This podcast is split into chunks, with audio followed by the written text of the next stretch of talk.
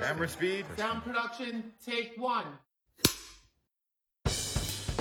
导演其实是在通过一些恐怖的形式进行社会反思的，嗯他绝对不是为了恐怖而恐怖。嗯，他不是说用真的这些恐怖工具来吓你，他真的是用恐怖的这种形式，但是他在讲一个故事，这个是让我作为观众非常满足的一点吧。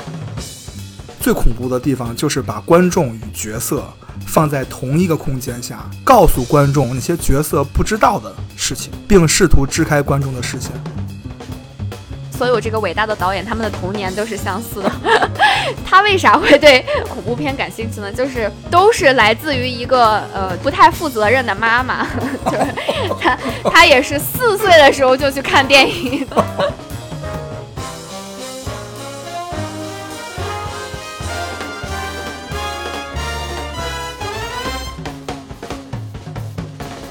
大家好，欢迎你来听《洛城二三事》，我是利亚。我是佩。我们这一期呢，非常这个斩钉截铁的啊，决定聊一部恐怖电影，聊恐怖片啊。因为我觉得现在在电影这个圈儿很难避讳就不去聊恐怖电影吧。啊，我觉得我们应该去聊一下，因为现在恐怖片是全球的一个，好像又回归到原来那个巅峰时刻的一个类型片了。嗯，而且夏天也比较适合聊恐怖片嘛，给大家带来一丝清凉。那我不需要，我这儿今年我靠，今年夏天不热，今年太凉了 神奇，温哥华啊，好吧，那我们今天聊什么呢？佩，这电影你选的，你说吧。今天我们就来聊一下我们都很喜欢的一部恐怖片，叫《Hereditary》遗传厄运。It's heartening to see so many strange new faces here today. I know my mom would be very touched and probably a little suspicious. My mother was a very secretive and private woman. It's Grandma. You know you were her favorite, right? Even when you were a little baby, she wouldn't let me feed you because she needed to feed you. She was a very difficult woman, which maybe explains me. I recognize you from your mother. What? Sometimes I swear I can feel them in the room. 你这电影是在哪儿看的？电影电影。院，电影院，嗯，我也是。而且这部电影我看了很多遍，就是对我看了两遍。嗯，而且就是在各种状况下，就是各种情绪下都看过。就我真的很难，我后来回想了一下，我很难再也想不到有一部恐怖片让我看这么多遍了。我觉得它应该是我看过的次数最多的一部恐怖片。嗯，嗯但每次看都会就还是会很喜欢，是嗯、常看常新。嗯，是，嗯，我这部电影是逃班看的。就是你的工作已经比恐怖电影还要恐怖了，是吗？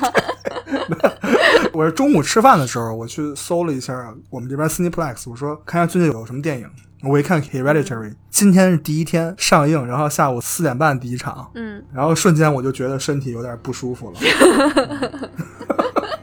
请了半天病假啊，然后我就直接杀向电影院。嗯，电影院十个人啊，你可以想象这个电影在加拿大市场是多么的这个没有人看啊，真的是这样。你说一下你为什么看那么多遍吧？第一印象吧，这个导演他其实也是一个新人导演，就是他拍《Hereditary》的时候，他其实是跟 A24 签的第一部他的长片。呃，我不确定是不是他执导的第一部长片啊，但是肯定是第一部在院线这么 wide release 的一部呃第一部长片。第一次看这个导演的电影，第一次看《Hereditary》，就觉得就我非常喜欢他的审美风格，是这是我见过就是很少我在 horror film 就是恐怖片的这个类型里面可以把审美做到这么极致的一个导演。嗯这里的审美可能就很多维度吧，但是直观的印象就是他怎么样去设计他的镜画面语言，他的那个节奏感。他因为恐怖片其实非常吃节奏感的，就是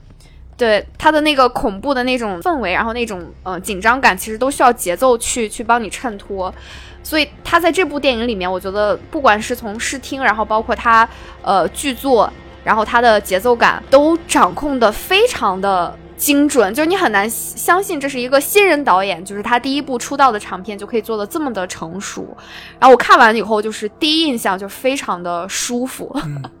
就是这部片子看起来非常舒服。我其实看这部片子没有那种特别不适的感觉，就是会有那种隐隐发凉的那种，就是呃，或者是说有一些画面会一直跟随着你，就是有一种 haunt 非常 haunting 的感觉，就是怎么说呢？就是一直那种那种恐怖的氛围是那种萦绕在你的这个观后的这种感受里面的，但是它没有给我太多的不适感，我反而会觉得很爽。这个跟他的剧作可能有关系吧，就是他整个的这个 tension building，然后到最后面最后结尾的这种 resolution，我觉得都是非常顺滑的，所以我看完以后就就很爽。然后我有一个不知道该不该讲的比喻，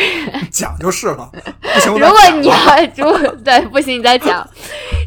他的电影，就每次看我都会觉得，包括后来的那一部，其实也是，就《Midsummer》，嗯，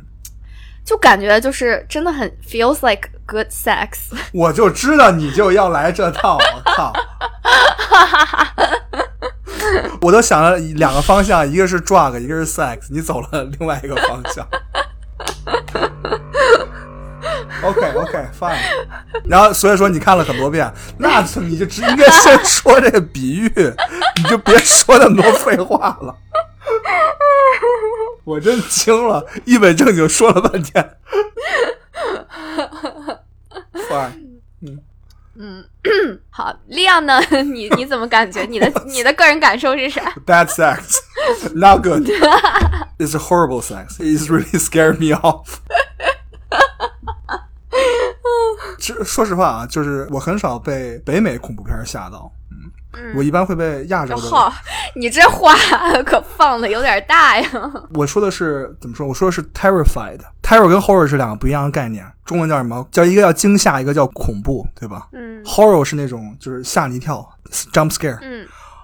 I really hate jump scare，就我世界上最讨厌的一个东西就是 jump scare。除了这种东西，你说它吓到我吗？我我觉得这不是吓到我，我说的是那种不是让我回家琢磨，嗯我今儿晚上不会睡不着觉那种。北美恐怖片很少会给我这样的感觉啊，但这部电影有，它不是那种惊吓，它更多的是让我感觉到那种黑暗跟邪恶，嗯，就是那种 dark 的东西是非常真实的。是的，然后除此之外，我那么喜欢这部电影原因啊，我觉得更多是这个原因吧。我看到了，就你刚才说的 Ari Aster 这部电影的导演极其强的从里到外的掌控能力。嗯 He know exactly what he's doing，、就是他充分的知道他这部电影里他在干嘛，每一秒每个镜头，嗯都是这样的。这就是我们之前节目里，包括说昆汀的时候，说别的导演，我们都我老说这个 directing ability，就是这个导演导的功力有多强。嗯其实如果要说俗了，就是说导演知道不知道自己当下在干什么。嗯其实这个不是那么容易的。这部电影，Ari Aster 非常确切的知道他自己应该在什么时间做什么事情。嗯啊，我们待会儿再具体给大家讲这个。嗯啊，然后这期节目呢，我们是这么安排的，就是首先啊，我们接下来要讲一下 Ari Aster 这个导演啊，佩佩给大家介绍一下这个导演，他是一 我就个知道，呃来吧，反正啊，接下来我们会简单的聊一下恐怖片儿，就是我们怎么看恐怖片，现在在全球电影市场的现状和发展啊，嗯就是以我们两个这个非常浅显的观点，从这个角度来出发，聊一下恐怖电影。然后接下来我们聊一下《Hereditary》，就是这部电影遗传厄运为什么我们都认为是一部非常伟大的电影吧，在两千年之后。嗯，好，那我们直入主题吧。嘿，收台。烦死了。嗯，我我其实对这个导演可能介绍的内容不会特别多啊，我觉得可能更多嗯我对他的这个喜爱，包括对他的了解是通过这部电影，就是我是看完这部电影非常喜欢，然后我就去看了很多他的这种访谈，然后可能会结合电影来讲一讲。嗯嗯、a r i Aster 其实他很年轻，到现在才不到四十岁吧，三十三十多岁。嗯、他是八几年生人，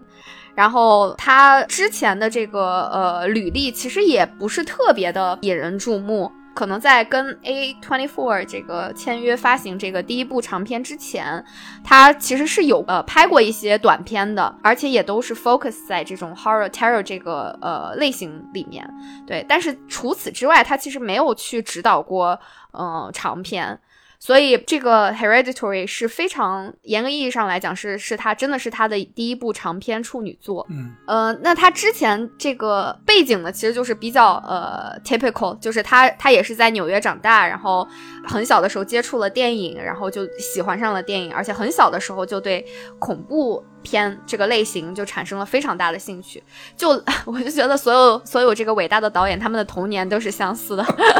就是他为啥会对恐怖片感兴趣呢？就是都是来自于一个呃不太负责任的妈妈，就是他他也是四岁的时候就去看电影，然后看到了一个就是呃。不能是恐怖片、呃恐怖场景吧，就是可能被吓到了，就是一个夸张的一个动作场景吧，然后他吓到了，然后马上就是从电影院直接被吓出去了，就 literally 真的是 jump scared，就真的跳起来，然后就跑出去了，跑出电影院，然后他妈就在后面追他，这种，嗯，所以这这个就是怎么说呢？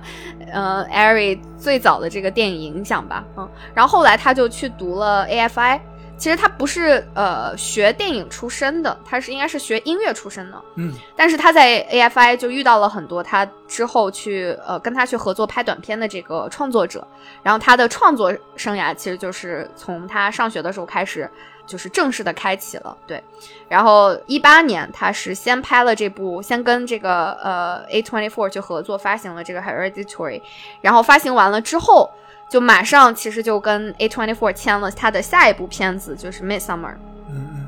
仲夏夜叫什么？仲夏仲夏夜惊魂。对，总一句话总结啊，就是我觉得他艾瑞算是一个天赋型导演。我觉得他的审美，包括他对于呃恐怖片的这个类型的这个理解，包括他的艺术表达，都是非常成熟的。就是这个可能跟他之前自己的积累，或者是说他这个创作部分的这些天赋都是有关系的。然后我们可以接下来聊一下恐怖片类型现在是一个什么样的这个状态吧。我觉得艾瑞的这个成名，然后包括他跟 A twenty four 的合作能够这么成功，跟他现在所面对的这个市场其实也有关系的，就是大家对于观众对于恐怖片的一个接受度，然后包括这个是这个类型现在的一个这种欣欣向荣，然后就是在在市场上可以去运作的很成功的一个呃很重要的原因。嗯，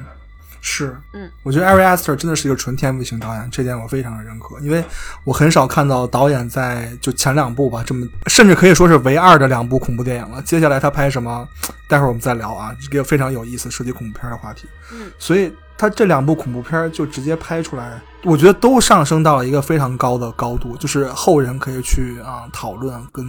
怎么说呢？去学习的价值的一个程度了，嗯所以我觉得这么年纪轻轻，就既从视听包括剧作两个方面都展现出了非常啊这个出众的才华啊！我甚至听到有些北美的听众认为他是啊最接近库布里克的男人，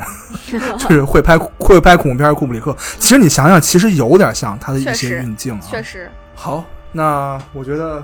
我找到一个新理由啊，以后别人问我们为什么不拍电影，我说嗯我我妈对我太好了，有一个非常和睦的家庭，实在不好意思。嗯，好，我们聊聊恐怖片吧。来，其实现在我们可以看这几年美国恐怖电影，我觉得从我切身从我个人角度来说，我是感受到一个变化的。嗯嗯，我不知道佩有没有这种感觉啊？我觉得越来越多的恐怖电影，就是北美恐怖电影啊，我们不聊亚洲啊，亚洲恐怖片是另外，尤其是东亚恐怖片是另外一个存在啊。咱们就单独聊北美恐怖电影。我觉得越来越多的导演在把恐怖惊悚这样一个东西当做一种形式，嗯而不是一个 genre。嗯就是这个类型本身，其实在北美市场里是被逐渐淡化的。嗯我们在提到恐怖片的时候，大家所理解的那个恐怖啊，其实并不是这个电影的内核啊。就是我们可以想到之前的恐怖片儿，大家会想到一些这美国会有，甚至会有分支 slasher slasher movie，嗯对吧？就是这个直接拿刀砍人，这血浆片，scary 叫什么惊声尖叫，嗯，对吧？就是典型的那种 slasher movie 的，在当年的一个范式啊。嗯所以现在美国恐怖片，我慢慢的感觉到它从 slasher movie 开始向心理恐怖进行一个转型，嗯反而形成了一个非常有特色的美式恐怖电影啊。当然，这就不得不提到一个公司了，就 就是哪个公司？就是我们都这个大家都非常熟悉的 A twenty four，对吧？A 二十四。嗯那 A 二四这个公司，大家一提到，可能先想到就是就是那些特别怪咖的恐怖片儿，对吧？和那些特别怪咖的恐怖片儿导演。我这里面说几个名字啊，其实大家有这样的感觉是是非常对的啊。一个就是我们今天讲这个 Ari Aster，嗯还有拍这个灯塔、女巫嗯和这个最近这部北欧人的这个导演 Robert Eggers，还有就是我们最近大家看没看过一部电影叫《Man》啊，男人啊，还有之前的那部《机械姬》的导演叫 Alex Garland，亚历斯加兰，嗯就这几个人组成了 A 二十四最核心的这个恐怖片班底。嗯但是细想一下，他们拍的这些恐怖片啊，如果大家看过几部我刚才说的说过那些电影的话，我们会发现导演其实是在通过一些恐怖的形式进行社会反思的，嗯甚至是掺杂了他们自己的一些私货，也可以说是有隐喻某种事物或者说相关领域的这些东西。它绝对不是为了恐怖而恐怖。嗯 It's more than just horror。我说恐怖片的时候，我们可以想到另外一个人，就大家更熟悉的是谁呢？是温子仁。嗯如果现在说美国片的真正的纯恐怖片导演是谁，其实只有温子仁了。嗯。因为我觉得温子仁不不聊乱七八糟的东西，温子仁真的是恐怖电影视听大师，嗯。就是他那个一个 tension 能 build 十分钟，那弦儿绷的简直都要炸了，就就你就在等那个 jump scare，这个是温子仁最厉害的地方。嗯。就他是纯 horror。我们之后可能再聊温子仁啊，一定会有一期节目去聊温温子仁电影。的其实说回来啊，就是 A 二四这些家伙，就这些这些导演啊，咱尊重点儿，就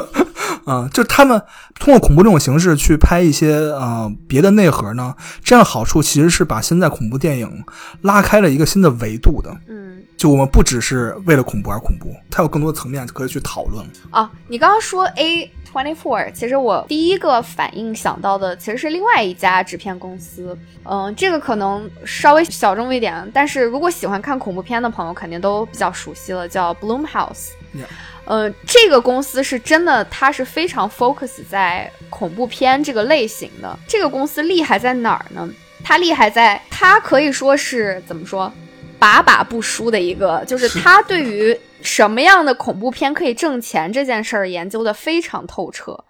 嗯、最知名的这个我们、呃、挺有意思的。我们在研究生去上这个课的时候，我上了一门电影的投资的课，然后老师是专门拿了这部片子来做这个呃案例来来分析的。就是这部片子啊，我不我不确定现在还是不是这个排名啊，但是我们之前去研究它的时候，它是历史上电影投资回报率最高的一部片子。你说哪部啊？这就很有意思了啊。它的 IOI 可能会，我我记得数字不是呃很清楚了啊，但是肯定是超过了百倍这个比率的。就是你投了一一块钱，你拿回来一百块钱，就是 ROI 这么高的一部片子，它的类型就是一部低预算的一部恐怖片，伪纪录片的恐怖片，叫《鬼影实录》。我就想 我就想是那个谁是女巫布莱尔还是这个？基对本就这个哦，女巫布莱尔也是一个非常好的 case，嗯。对。所以为什么恐怖片这个类型很有意思？包括到它现在的发展，发展成现在这个非常多元的，然后就像李阳说的，它已经不是单纯的一个类型了，它可能是演化成变成了一种形式，然后会跟其他的一些类型片去做这种融合，或者是这种 crossover。呃，就刚刚提到《Get Out》，《Get Out》其实是 Bloomhouse 出品的啊，就是。呃，不不是 A twenty four，但是会跟呃我们接下来要聊的 A twenty four 这部片子非感觉类型非常像。Get Out 当时就是非常在市场上其实是非常轰动的，它商业上也是非常成功的。嗯，我觉得是一个恐怖片、呃、这个类型的发展的一个呃结果吧。就是其实我觉得从十几年前开始吧，就一零年到现在，恐怖片美国的恐怖片其实都是在往这个方向去发展的，就是它已经是嗯、很难去用一个类型去框定它了。就比如说《Get Out》，它严格意义上来讲是一个 horror film。但是它其实这部片子里面又融合了喜剧的元素，然后又融合了这种 thriller 的元素，就是心理惊悚的这个元素。然后同时，它这个故事又是非常，呃，有很强的这种政治隐喻的，就是或者是这种社会性的这个话题的讨论的。我觉得这是一个很好的一个例子，就说明现在的美国市场的这个恐怖类型，它已经可以 cross over 到其他很多不一样的这个类型片里面去，作为一种。呃形式也好，或者是作为一种工具来好，去被这个 storyteller 去运用的。嗯对你刚才说到那个 Bloom House，其实非常推荐大家最近去关注一部电影，我也是最近刚在院线上看的，叫《The Black Phone》，就是这是 The The Bloom House 啊出品的一部电影啊。如果如果大家有机会在北美去电影院看，赶紧去看，快下档了。就这个电影是目前我今年看过的，我会排在 Top Five 的电影。我坚信，如果这部电影将来会出资源的话，会在豆瓣上掀起一波讨论。嗯这是一部水平非常高的恐怖片啊，恐怖片。嗯它是一部孩童恐怖电影，我觉得非常好。说回恐怖片啊，我觉得就是为什么这么多人会拍？我们现在是在一个什么样的时代？就现在是在一个叫什么 horror movie boom 的时代。嗯现在美国有这么多恐怖电影，包括 Jordan Peele 的新片《Nope》也要上映了，对吧？你看那个，我刚才还跟佩在聊，我很少看过一部恐怖电影像商业大片一样来宣传。嗯 Nope 就做到了这一点，我可以可以在地铁站上看到 Nope 宣传片，而且那个预告片的整个的这个调性，你感觉已经不像是一个恐怖电影了，像是一个商业大片儿。嗯就是它其实是有更多维度的。但说回来，就是为什么恐怖片这几年会越来越多人去拍，是因为恐怖片的这个类型是非常有意思的，它是一个门槛比较低的类型。说实话，嗯啊，简单来说就是预算相对较低，我我们都承认这一点吧。嗯其实它更重的是视听，而非剧本。你看啊，我们现在有这么多的这个 one note horror movie，就一个事儿。什么叫 one note？就是我这个，假如说弹琴，我就摁一个键，音量从低到高，一气呵成就下来了。嗯你看有很多这样的电影，包括我刚才提到的最近这部《Man》，对吧？这部就 典型的是 one note movie，就包括机械姬啊。其实我就是想黑 Alice Garland，that's it。然后，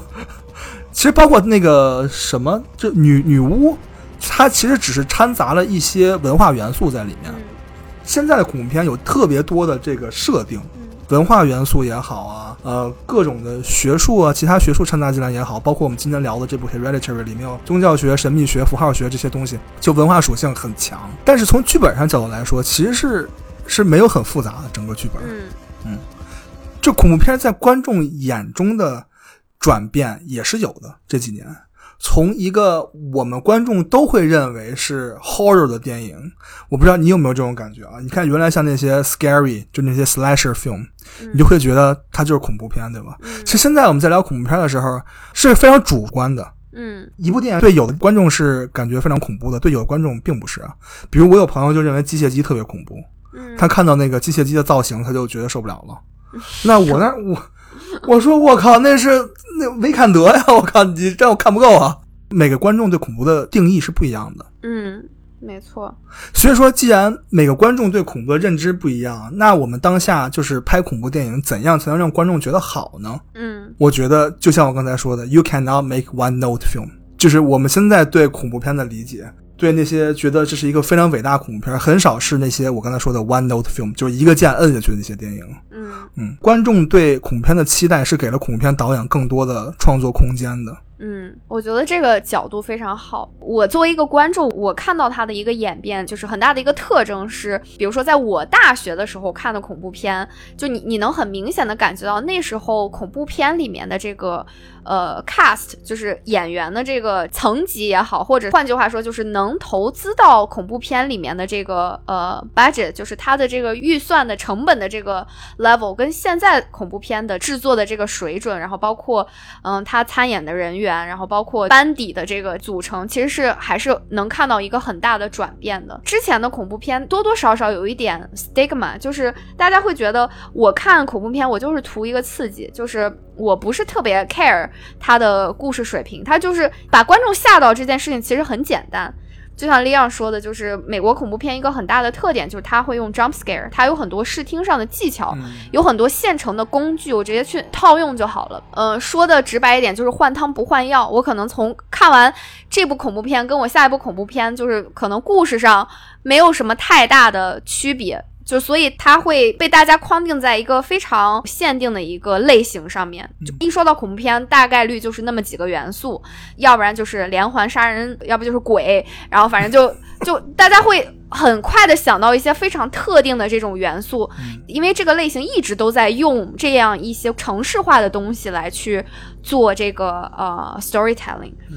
但是演变到现在这样的一个市场，我觉得嗯、不管是从呃观众的角度上来说，还是说从创作者的角度上来说，我觉得都有了一个很大的发展。从观众的视角上来说，我不再满足于就是呃 jump scare 了。我觉得这个不是说单单呃恐怖片这个类型，你去抽离出来，你去看其他类型，包括商业大片，就观众的口味其实是在变得越来越复杂了。这个我觉得这个背后可能有很多原因吧，但是。比较容易得出的一个假设或者一个结论，就是因为我们现在，呃，除了电影以外，其他媒介给到观众就给到同一波人，同样一波去电影院看电影的人，他接受刺激或者接受信息的来源变多了，那他自然他的这个阈值就会变大，就是嗯同样之前可能二十年前能让我感觉到感官刺激、能让我爽的片子，二十年之后可能不一定就让我感觉到爽了。这我觉得这个也对应你刚刚说，呃，有些人觉得啊这样的恐怖片很很吓人，但有些人觉得就没有什么感觉，因为大家的体验变得更加的多元、更加的复杂了。是所以这就意味着观众需要跟之前不一样这样的这种刺激，就是让观众能想象不到的，或者是意料之外、预期之外的东西来给到他这样的刺激。所以我觉得这也催生了很多这种 crossover，就类型跟类型之间的 crossover 产生出来的，包括 Get Out 引领了一波这样的风潮啊，就比如说恐怖喜剧片。嗯或者是是什么呃恐怖剧剧情片，就是它有很多这样的 crossover。我觉得这个是一个，不管是从市场的演变，还是说包括对创作者，就像你说的，给了他们更多创作的空间。我觉得从不管从哪个方向来看，嗯，对于恐怖片的发展都是一件好事儿。是，而且我觉得特别有意思，就跟你刚才说的，像《Get Out》这种恐怖喜剧片，我觉得可能是因为这种百家齐放的这种现状吧，好像这里面每个导演都有自己的标签儿，嗯，就是都各自有他们各自最擅长的那个东西。没错。我不知，道你有没有感受到，你看像 Ari Aster 就是神秘学、符号学嘛，嗯。邪教嘛，你看这两部电影最后都进行了一番朝拜，对吧？嗯。确实，这简直是自我致敬了，对吧？嗯。然后刚才我们说那个 Alex Garland 就是怪谈，不管是新怪谈还是什么，机械姬，然后这个 Man，、大家如果看了就知道这个电影最后已经怪谈成什么样子了，反正啊，Jordan Peele 就你刚才说的黑色幽默，他那真的是黑，literally black comedy，对吧？他那真的是黑色幽默啊，Robert Egger 就是神话，对吧？女巫，然后灯塔，多神话的那个那个他那些东西。嗯，所以你会发现每个导演都有自己的那些东西，对，包括网飞的这个哥们儿弗拉纳根就拍这个叫什么呃《The Haunting of Hill House》，嗯他是玩家庭跟社会关系这块的，嗯就他们每个人都有一个特别，就是自己一人一个坑，我把这坑里这段东西做好了就就够了，反而觉得还蛮有意思。对我来说也是一个，你知道你的 expectation 是什么？看他们的电影的时候，嗯那接下来就有一个问题，就是他们到底是不是真的想去做恐怖电影？就是他们我跟你，嗯我提了一个跟你特别像的问题，我想问跟你讨论呢。我是想问，恐怖片导演可以转去拍别的类型吗？嗯，就比如说，就举个例子吧，温子仁，温子仁可以去拍爱情片吗？就呃，我觉得温子仁不可以，但我说的别的这几部应该都可以。哦，这几个导演，温子仁不行我觉得温子仁不太，温子仁不行，因为温子仁他真的是他是非常老派的恐怖片式的导演。嗯，但是你知道 Ari Aster 下一部电影是个传记片吗？是就是呃，Joaquin Phoenix 那部对吧？对，Joaquin Phoenix 那部，但是据说是一部爱呃是一部恐怖喜剧片，对，一步一个脚印儿嘛，不能一下，对吧？直接我靠，拍一个那个什么跟《华盛顿邮报》似的传记片儿，这谁受得了啊？嗯啊，我觉得他会不会来一个朝拜三部曲，最后再朝拜一下 Joaquin Phoenix？我觉得靠谱，看这演员靠谱。行，我觉得归根结底啊，在我们聊这个 Hereditary 之前，我想说一下，反正我们对恐怖片的认识，我不知道佩你怎么想啊？嗯我觉得恐怖片的最核心的部分，就是就跟你刚才说的，能让你就是那种看完特过瘾的，就跟你刚才那比喻一样，对吧？我就不重复了啊，听开头吧啊。就是我觉得最简单的就是那个 suspension 和 tension 这两个点，就是悬疑和紧张感。就如果你把这个做到了，那个 release 就才可以到位。嗯就我们回想一下，我们对恐怖片的一些好的评价，我们都会想到希区柯克，甚至嗯把炸弹埋车里，观众知道炸弹是在车里的，嗯。但是角色不知道，嗯。这个就特别有意思了。这接下来我们在聊《Hereditary》这个电影的时候，我们也会聊，这就是恐怖片妙的地方，就是何时藏何时受。我觉得这个逻辑很有意思啊，因为刚好我们在录这期的时候，丽阳在跟我聊，呃，最新出的一部这个算是亚洲恐怖片吧，Netflix 嗯，叫咒，对对对出品的这部，就是呃，这个我们之后就有机会也可以聊一下。我我对恐怖片的理解跟你刚刚的非常像，就我觉得它是一个导演或者是有这么一个上帝视角的人在操控角色来带给观众 release。没错，就是你之所以感觉到恐怖，其实不是说，嗯、就怎么说呢？就是那那个第四堵墙在不在那儿？我觉得这个是一个非常是非常 tricky 的一个平衡点，让我觉得非常爽的恐怖片，很大程度上是它对于角色的操控是非常合理的，而且它的就像你刚刚说的这个 release，它是非常有满足感的。是的，一个 release 能够让观众有满足感的前提，就是它前面的这个铺垫，就它的 suspension，然后它的 tension 要制造的非常的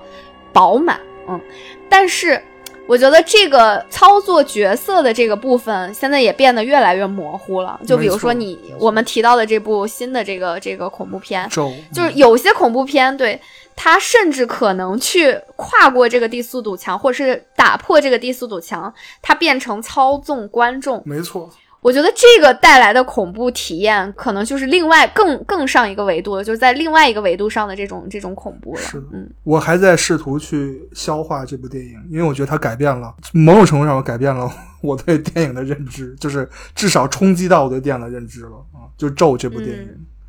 嗯就怎么说呢？反正我觉得恐怖电影我是需要一个安全感的，就是我是需要一个嗯边界的。嗯行了，那就差不多吧，就先到这儿啊。可以，大家可以去看一下最近那部《咒》啊，我觉得这部电影肯定会两极分化。行，恐怖片先聊到这儿，我们接下来直接进入《Hereditary》。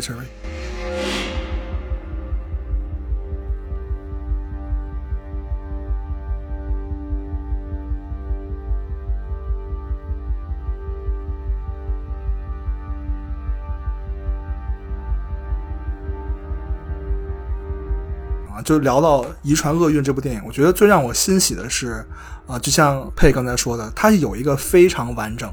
且巧妙设计的剧本去支撑这个故事。嗯，哎呀，咱们今天干嘛在商业互捧嘛？就是我觉得你刚刚说的那个如什么时候就 what to show and what to hide 这个概括的非常精准。就我喜欢他这个剧本的很大一点就是他的 show 特别的克制，但是他他知道就是什么应该 show，就是他都瘦一半，对他的这个所有的这些，就怎么说呢？breadcrumbs 就留下来那种，就是你看动画，小时候看动画片儿里面，就是你会会留一串儿，就是一块儿一块儿那种面包屑，然后最后把你引到一个就是是最后的这个 destination。就我觉得他这个 breadcrumb 留的非常的棒。就是对它所有的这些 setup，它里面埋的这些彩蛋，它会让观众有就是在发掘这个呃线索的过程中有一个满足感。就是它的这个 premise，它从第一帧其实就 set up 了。我觉得我也看到 Leon 的这个 note 了啊，就是它的这个开开篇的第一帧就是一个简介，一个导文吧，介绍这个故事的背景，就是他他的这个外婆去世了，这个外婆是谁谁谁，然后他的葬礼要在哪哪哪儿举行。其实他在一开始就把这个可以说这电影的大 boss，就把之后可能会发生或可能会引发故事的他的这个背景，先给观众埋下了这么一个伏笔。嗯，是因为我当时看的那个，我就觉得他说的那些话，其实用一个镜头也完全可以交代。嗯，他既然能把那些字儿写这儿，就觉得有事儿。操，这老太太 肯定有点事儿。就而且刚开始也是，就是这个电影一开头，就前面那几个场景，嗯，相当于就交代剧情了，是，就人物角色都交代了，把这些 premise 都 set up 好了。那小女孩，观众就会问说：“这小女孩怎么这么怪呢？对吧嗯？So weird。”嗯然后她那个 tongue clicking 弹舌，嗯对吧？她那个画那画那么 吓人，我在那个葬礼上画那画，然后你会发现有人在背后看着她，嗯，所有这些东西，观众就满脑子一个问号接着一个问号，对，没错，他就开始开始扑了。嗯这就是我们整个就聊这部电影的时候，大家可以想象，就是 Ari Aster 这个剧作的方式，如果这电影是由十本书组成的话。他就是在非常巧妙的说，这十分钟这本书我给你看百分之四十，那本书我给你看百分之十，这本书我给你看百分之五，然后最后你发现电影结尾的时候，这十本书都给你看百分之百了。然后，但是它每一个就是衔接的那个点，那个彩蛋的铺设的方式跟顺序是如此的巧妙，就 technically make sense，就是你会觉得它是精心设计感，设计感特别强。嗯，哎，这个我就不得不说，它这个就是它这个设计感。首先有几帧镜头啊，这有可能有点跳啊，就是说他视听的这部分，因为我觉得他的视听跟他的剧作就是融合的太完美了。就现在，我现在回想起来他的镜头，我还就是觉得天呐，就是拍的太棒了，天才。嗯，就是首先那个 miniature 第一帧 miniature 那个推进。对哇天呐！因为这个呃妈妈的这个角色，她是一个 miniature 该怎么翻译？就是呃微型景观这种建造师、艺术家。就是她第一帧是镜头推进到她这个妈妈做的一个这种微型景观的作品，但她她所有做的微型景观其实都是他们家的，就是所有的陈设都是以他们家为背景的。瘆得慌啊！就这个。对这个嵌套，就是这个设定就已经非常毛骨悚然了，让你。然后他那个镜头推进去，警官建造的是他呃女儿的那个卧室嘛，然后他推进去就是无缝衔接到他真实的这个场景，就是女儿起床，他爸爸进来。呃，他儿子，他儿子不是女儿。啊，他他儿子，他儿子，一个顺滑的推进就马上就把我给抓住了。就我就觉得这个导演真的是有点东西。剪辑师是你说你真会给我找事儿，剪一小时这一镜头的，太顺滑了，大家可以去看一下，真的是回回放一下，回味一下啊。然后包括他就是那个老太太的葬礼，我我不知道你记不记得啊？就是第一帧就是过完这个字幕以后，然后是推进，然后马上就是切到他他们去参加他外婆的这个葬礼，然后给到他一个。呃，那个老太太遗像，对，然后包括他那个呃讲台，就是那个 podium 的一个定住的一个镜头，那一帧镜头，我觉得马上那个毛骨悚然的气氛就就营造的特别好，而且只有那老太太是盯着那个摄像头的，对，没错，她的眼睛是直接就是跟跟观众是直勾勾对视的，而且她的那个调色，哎呀，这部电影的调色，我我又要吹一下，就是。它的那个调色其实是非常暖的，就它所有的色调其实都是暖色调的。但是它的，因为它是就是是个恐怖恐怖电影嘛，所以它的配乐其实是非常阴沉的那种，包括那个呃演员的表情其实都是非常 horrifying，就是非常这种或者是 terrifying，非常暗沉的这种。但是就是跟它整个的电影的那个色调会有一个非常明显的反差，然后包括他那个老太太的遗像也是一个一抹非常鲜艳的黄色。是。就跟正常人的那个葬礼上面的那个遗像，其实是风格是完全不搭的。然后包括他整个呃葬礼现场的布置，其实都是你会感觉非常的让你不舒适。是。就你觉得这个 set up 不应该在这个场景下，不应该在这个情绪下出现，但它就非常事实一般的，就是给你放在那儿，镜头给你一个非常直给的这么一个叙述叙述，就是介绍。所以它的这个，我觉得它的这个视听的运用就非常的天才，因为我真的没有在其他的类似的这样的 horror film 里面看到这么。呃，沉稳，但是又非常有效的这种呃情绪的呃铺垫，精心布置的，就是真的是每一点都设计的非常好。没错，正是因为这种布置吧，所以大家有没有发现这部电影里 jump scare 极少？嗯，甚至说几乎没有。我觉得他的 jump scare 不是那种对着镜头叭出来吓了一跳，嗯，就恨得我想踹观众椅子那种。我跟佩之前说过，我在电影院观影的经历，曾经有一个 jump scare 让我一脚把前面那 那椅子差给踹飞。就直接给他来了一个四 D 体验，前面那老哥非常生气，回头看了我一眼，之后我还骂了一句中文，声音特别大。这部电影里很少有这样的，嗯，就是《Ari Aster》电影里你会很少看到 jump scare。说实话，那个《Midsummer》里也不是很多，嗯，就他恐怖片吓人的那个地方，我觉得有两种啊。这两部电影里，反正从这两部电影里我看出来，要不就是那种。一锤子砸死你，就直接穿吧太子。嗯，这部电影里就是那个查理那头掉了，那就是那一个镜头。嗯，我听到观众里有的旁边有一个中年女就 “Oh my God”，就真的就我都可以想象，就跟大家第一次看《异形》那个破胸虫，在一九七几年是不是就是那样的感觉？嗯你想看一个那么大的屏幕，然后一个扭曲的头颅，对吧？嗯就是你你会感觉那个那个冲击力实在是太强了。嗯包括《Midsummer》里那老头跳崖，嗯那个真的是到现在我都记得、嗯那一个镜头，就你说汗毛直立，而且它完全不掩盖那个血腥，就是肉体疼痛的那个部分。嗯反正就是要不是这种，要不就是让你那种汗毛直立的那种后背发凉的感觉。嗯，比如那个就是《弹舌音》这部电影里，我不知道大家有没有这个，就是有幸在电影院看这部电影。嗯你为什么这部电影我说必须要看那个 Dolby Atmos，就是你可以听到那个弹舌音从你后边，literally 真是从你那个后面跟上边。直接叭一声，你真的就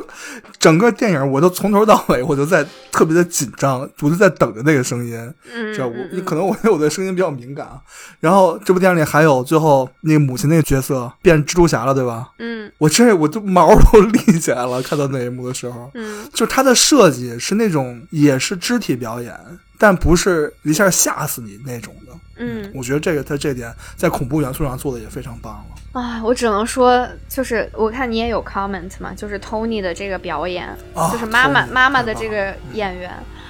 哇，我我其实我他为什么他连提名都没有？What the fuck？来，对我觉得这个就是稍稍有个一句题外话，就是其实跟恐怖片的这个 stigma 有关系，就是是的，一直以来，恐怖片其实是一个不入流的类型嘛。大家一说到恐怖片，就觉得它是类似于 B 级片，就是它不是在正常的这个电影的这个类型范畴里面的。它好像永远是那种啊，只是一个感官的这种刺激，就是很廉价的这种感官刺激的一种一种表现形式。嗯，但是在这部片子里面，我是真的看到为什么我这么喜欢这这部电影的一个很主要的原因，就是它不是说用真的这些恐怖工具来吓你，它真的是用恐怖的这种形式，但是它在讲一个故事，这个是让我作为观众非常满足的一点吧。然后说回 Tony 的那个表演，除了头掉的那个，真的是我真的记一辈子，就是 真的，就每次想到 Hereditary，我就能想到 想到那一幕。对我也是。包括他最后就是呃，妈妈在阁楼里面那个 拉锯的那个，真我真的是就是，我现在都能就是脑子里面都是这个。你他说从后往从后往前拉，你这对是怎么设计的，对吧？真我瘆得慌，想想都啊。嗯，然后还有一部分让我觉得是让我身心都觉得恐怖的是那种。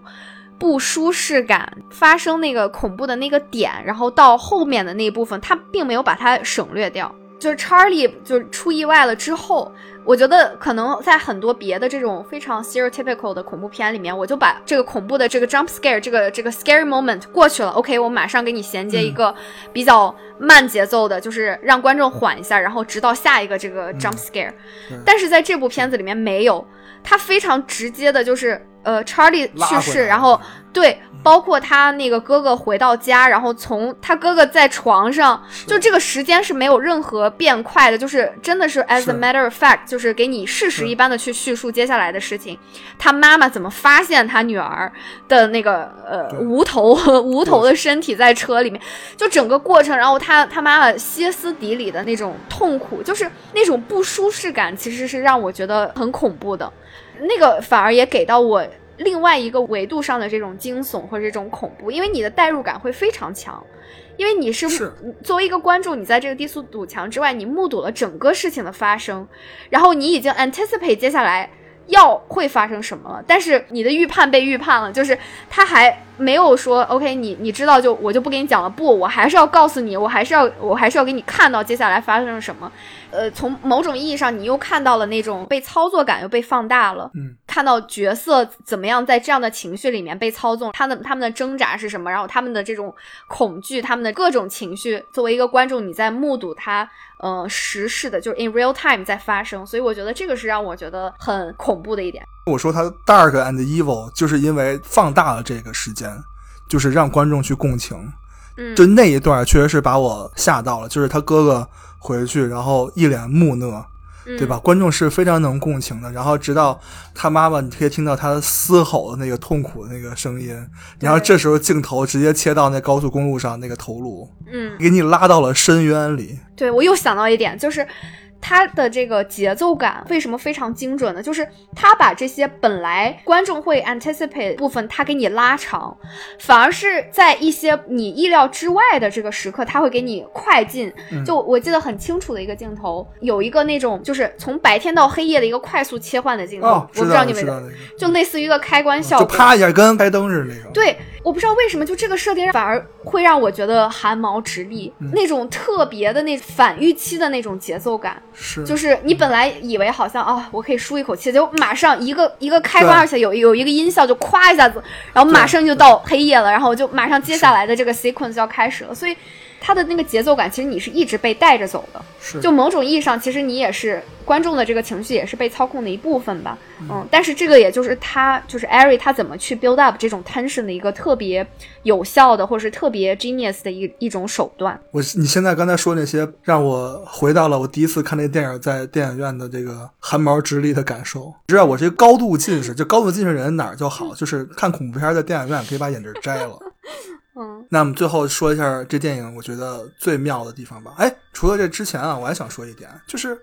父亲那角色啊，对这部电影非常非常的重要。嗯就那个 Gabriel 演的那个父亲啊，跟我刚才说的那个，在刚开始说的，我觉得一部恐怖电影是需要给我一个安全感的，没错。就是那个安全的界限。这个看上去那么不起眼的这个父亲，这个局外人的角色，给观众一种感觉是什么呢？说整个这个过程就是观众在看这个角色是如何不相信眼前的这一切，并最终惹火烧身的。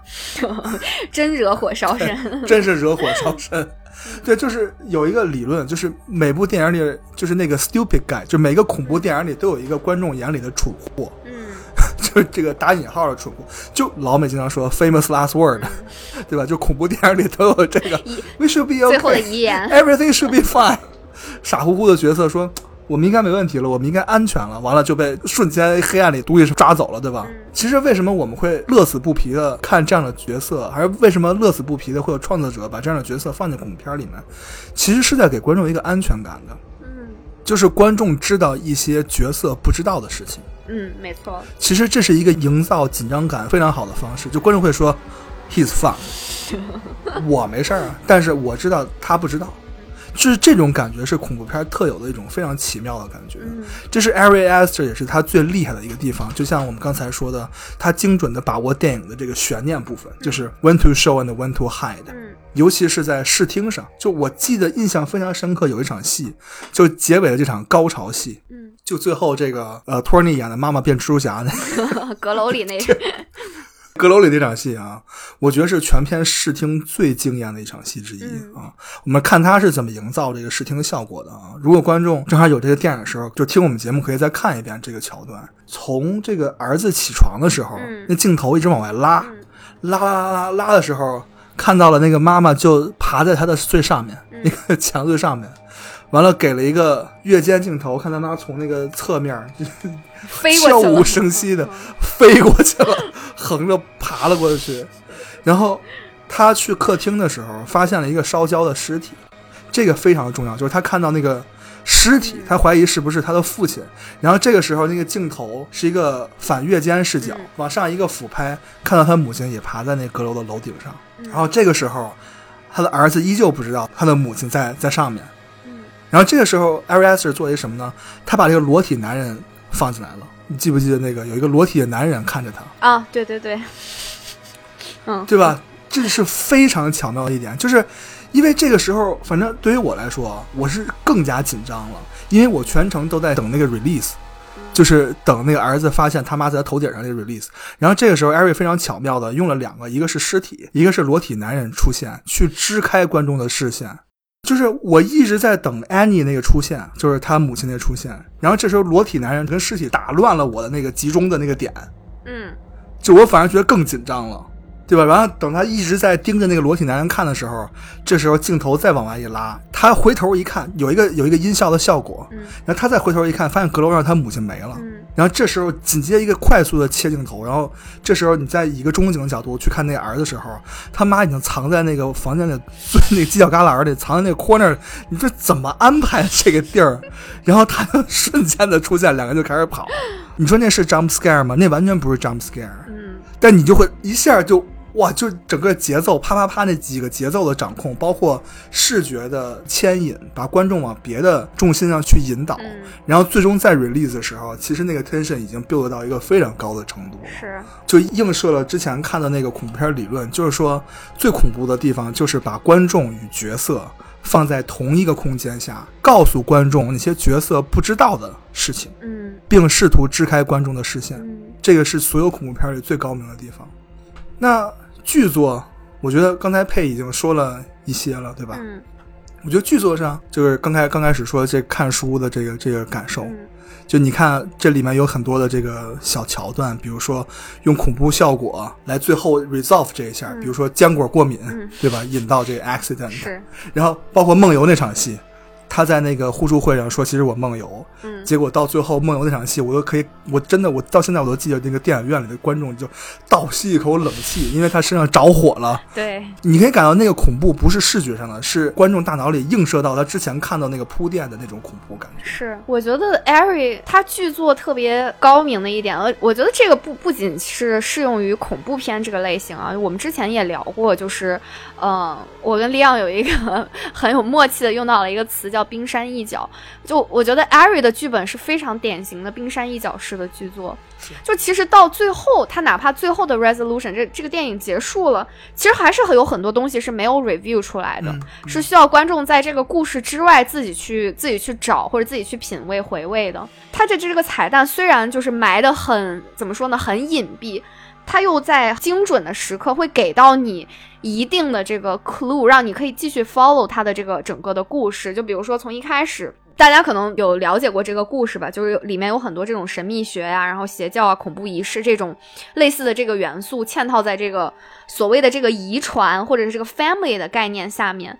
嗯，从一开始其实他就一直在用一些非常嗯小的这种 visual cues 或者是一些呃故事上的 setup 去铺垫整个的这个主题。就比如说葬礼上有给到非常只给的这种交代，就呃妈妈跟外婆戴了一样的挂坠，然后包括。后来妈妈说，他们全家其实是就是外婆这一侧的这个家庭的各种，就大家都是精神病，就可反正每个人的这个命运都非常的，就结局都非常的不好啊。甚至哥哥上课的时候，就是那个 Peter，他第一次上课的时候，就是老师在讲这个神话故事，也会 Q 到这个宿命的这一部分。是。就是他其实从一开始就在给观众洗脑，他 focus 的这个家族有很多这种隐藏的这些悲惨，或者是生来就带的这种 inherited 这种是。嗯，遗传到自己就是这个命运里面的这些 evil 或者这些原罪的东西，他从一开始其实就 set up，就是一直在给观众有这样的线索在铺垫，为他整个故事的这个最后的这个 resolution 去做这样的铺垫。嗯，我觉得。可能观众不会 get 到那些特别像神秘学啊，这些黑黑魔法啊、咒语啊，包括 Charlie 他卧室里不是在墙上有写很多这样的咒语吗？包括到最后那个 John 他去念那些咒语，其实这些如果大家有兴趣可以去查，它是 很多是真实存在的。就是这个神秘学，就是如果大家有反正我不会查，谁爱查谁查。大家大家大家可以有兴趣的话，可以去看一下啊。它其实里面很多这些咒语是真实存在的，就是这种神秘学或者是这种黑魔法古籍里面、书籍里面有提到。就观众看的时候可能不会马上 get 到这些东西，但是它却作为一个这种引导。观众去带入这个故事的一个小工具吧。作为观众，你不一定要去理解咒语它真正意味着什么，但是它更多的是给你一种情绪上的铺垫，告诉你接下来我要讲的事情跟这个有关，就给到你一种这种 anticipation。我觉得只要有这个就够了，就足以支撑它，或者是让它之后的这些 tension building，然后包括这种 suspension 的这个建立，让它变得非常合理。嗯，这我觉得这是他剧作里面做的非常巧妙的一点，就他没有给到观众太多的负担，但是与此同时，他又不会说把所有的东西都一股脑的给你，就是他是有一个循序渐进的这种 review 的过程。嗯，你发现没有？这电影还有反转。反正我第一次看是有这感觉的。就我第一次看的时候，我觉得那小女孩 Charlie 才是真正要附身的那个对象。对，没错。嗯结果最后发现是有一个反转，就是其实他一直瞄准的都是他那儿子。嗯，对，其实这个其实前面也有铺垫，他们其实一直在交代 Charlie 跟 Peter 的关系，也不是一直交代吧，就是有很多 hint 在交代这个，包括，嗯、他提到就是说他那个 Peter 刚生出来的时候，男的都疯了，对对对，然后包括 Peter 刚生出来，不是有一个镜头是他他外婆想要亲自去哺乳吗？就是 对，那个还有 miniature 也有那个，对，然后包括他后来跟 Peter 就是不小心 confess 说他我一开始就不想生你的，然后就就有很多这样类似于这样的 hint，就其实都是他埋伏笔的一部分嘛，就是所谓的那个露露冰山一角的那一部分。嗯、是，之所以有这些 hint，所以那个转变才不会觉得那么生硬。对，没错，没错而且有这些 hint 之后，这个电影的可重复观看性更强了。对是的，就是你在重复观看的时候，你说哇，原来在这儿铺着呢。就反正我每次看这部电影，你都会觉得，就它每一个点，你刚开始那些疑惑的时候，你再看都被解答的特别好。嗯，没错，这这就真的是它每一个点都设计的特别的完美。其实同样的手法，它在那个《Midsommar》就《仲夏夜惊魂》那电影里也用了，就而且嗯塑造了整整十分钟，对吧？他说我们有个伟大的仪式，对，就是那种感觉，就是那种悬在你觉得有事儿，我操，这村子不妙。然后，但是当你看到那老头儿从那么高，哇，直接蹦下来的时候，你看那个直接那镜头给 reaction 给那些演员了。嗯，你看到的是那些人的 reaction，你能感觉到他们内心的那个恐惧跟震撼。是，嗯因为心理学上就是嘛，我们看到别人恐怖的时候，自己就会觉得恐怖。嗯但我觉得《Midsummer》的问题是，我觉得剧本没有那么紧凑，嗯就是节奏可能不如这部好吧。我觉得这部更小而精一点，就《Hereditary》。嗯，没错，嗯所以我们之后可能有机会再聊一下《仲夏夜惊魂》啊。如果听众喜欢我们聊恐怖片的话，不喜欢就呃就不用说话了。喜欢的话可以留言。太任性了，这博客。好吧，那么这期就先聊到这儿。我这边快一点半了，我现在都凉了，整个人都已经，李阳再不睡他就睡不着了。我已经睡不着了。我刚看完《咒》，今夜要无眠了。哎，那我确实确实得去看一下了，我还有点期待呢。你去看一下吧，一定不要晚上看。反正我最后个人的观点就是，我特别希望 Ari Aster 继续拍恐怖电影啊，千万不要转型没错，啊！希望他一直拍到退休，就成为当今的恐怖片库布里克 嗯啊，指日可待啊！非常赞同。好，那么这期先到这里，我们下期的预告应该是我们要聊一个导演系列了，嗯，我们聊 Terrence Malick 啊，之前跟大家已经许诺过的。对，好，那我们这期就这样，感谢您的收听，我们下期再见，拜拜。拜拜。